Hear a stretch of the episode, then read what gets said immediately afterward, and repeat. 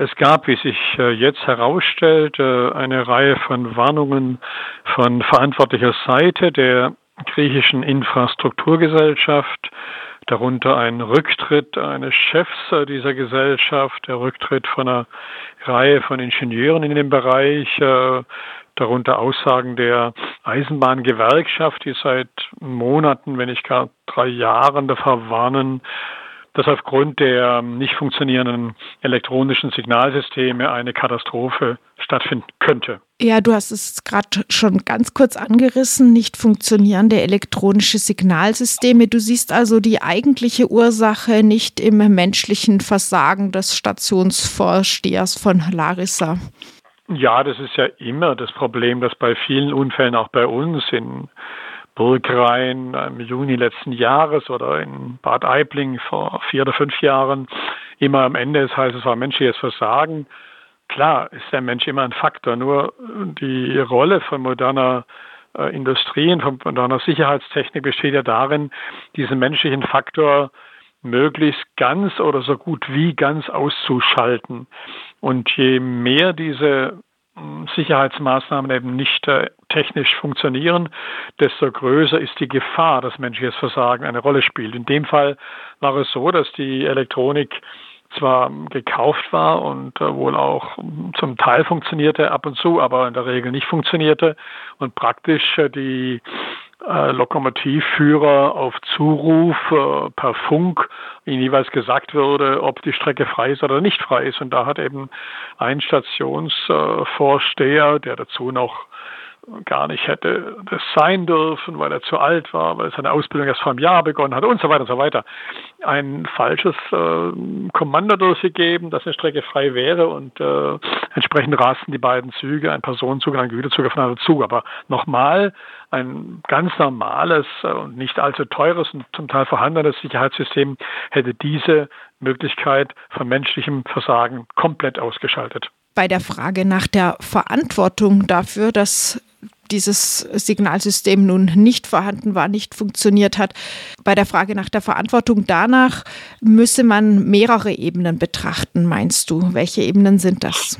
Ja, wenn man sozusagen ein, zwei oder drei Schritte zurückgeht, dann muss man die Ebene 1 sehen. Das ist die griechische Krise, die ja bei uns eigentlich schon noch medial ein bisschen präsent sein sollte, die im Jahr 2010, 2011 begann, die einen Höhepunkt hatte 2015, als eine Linksregierung versuchte, der gigantischen Schuldenkrise in Griechenland zu entgehen und eine massive Entschuldung zu erreichen, wo es am 3. Juli 15 eine ein Referendum gab und die griechische Bevölkerung zu mehr als 60 Prozent sagte, nein, sie will diese Sparmaßnahmen der Europäischen Union nicht akzeptieren und trotzdem die Europäische Union hart blieb und daraufhin die Syriza-Regierung kapitulierte, auch spätere konservative Regierung, die jetzt an der Regierung ist, kapitulierte. Und seitdem werden Sparprogramm auf Sparprogramm im öffentlichen Bereich umgesetzt, im Bereich von Gesundheit, im Bereich von Bildung, im Bereich von Renten, im Bereich von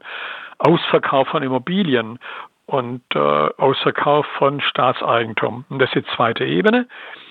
Es wurde die griechische Staatsbahn im Jahr 2017 verkauft und zwar getrennt nach äh, Betrieb und nach Infrastruktur.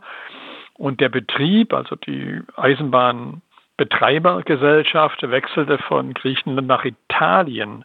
Also eigentlich völlig absurd, dass praktisch eine Staatsbahn privatisiert werden soll in Griechenland auf Druck der Europäischen Union und eine andere Staatsbahn, nämlich die italienische Ferrovie del Stato, äh, zum Zuge kam, die die griechische Staatsbahn für 45 Millionen Euro, das ist ein Taschengeld, übernahm.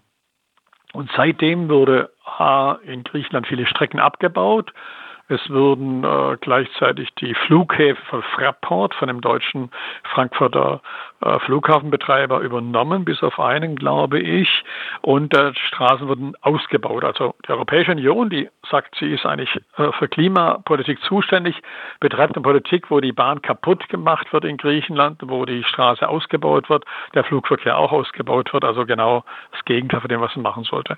Die dritte Ebene ist die italienische Staatsbahn Ferrovia del Stato selber.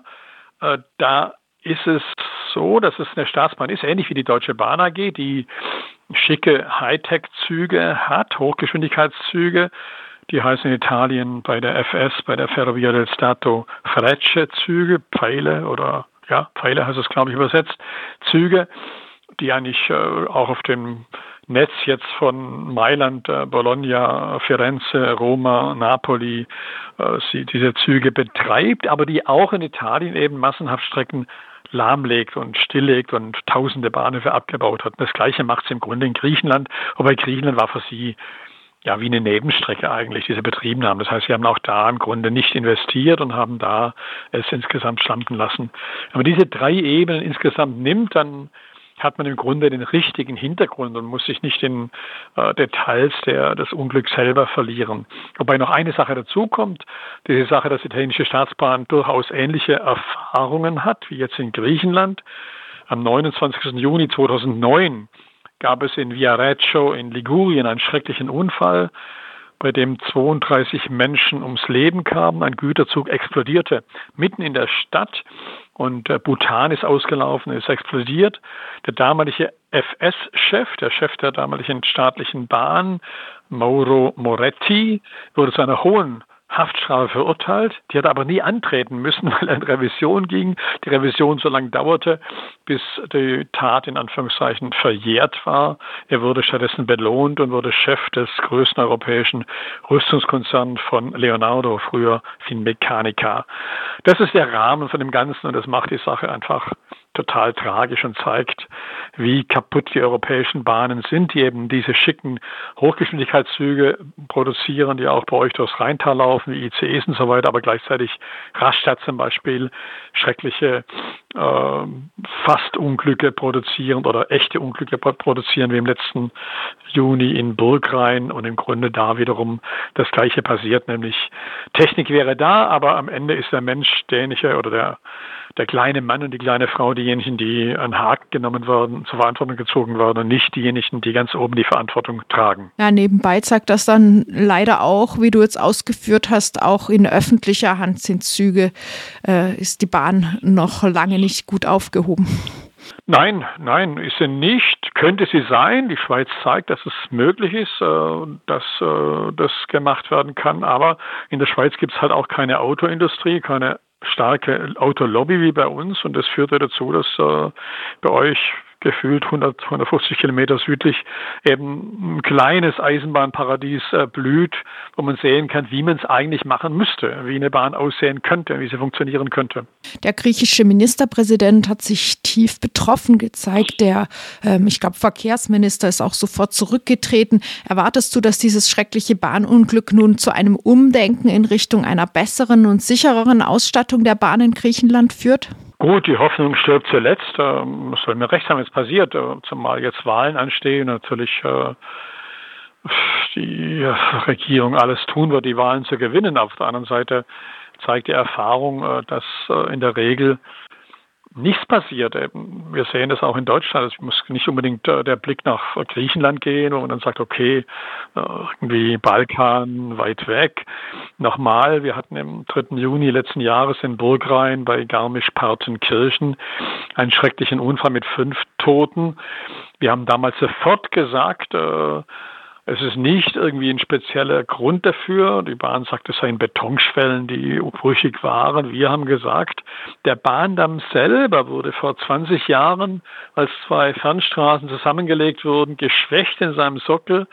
Und dadurch äh, ist überhaupt äh, diese Gefahr entstanden, dass der Bahn dann zu schmal war und der Abstieg und das Abstürzen so groß war und so weiter. Das hat damals niemand geglaubt, haben viele Zeitungen berichtet. Jetzt hat die Süddeutsche Zeitung vor drei Wochen einen Artikel gebracht, dass es so war. Der Bahndamm äh, war durchnässt, weil er geschwächt war und weil ein umgelegter Bach, äh, der Katzenbach, an den Rand des Bahndamms gelegt wurde und deswegen stürzen die Züge ab.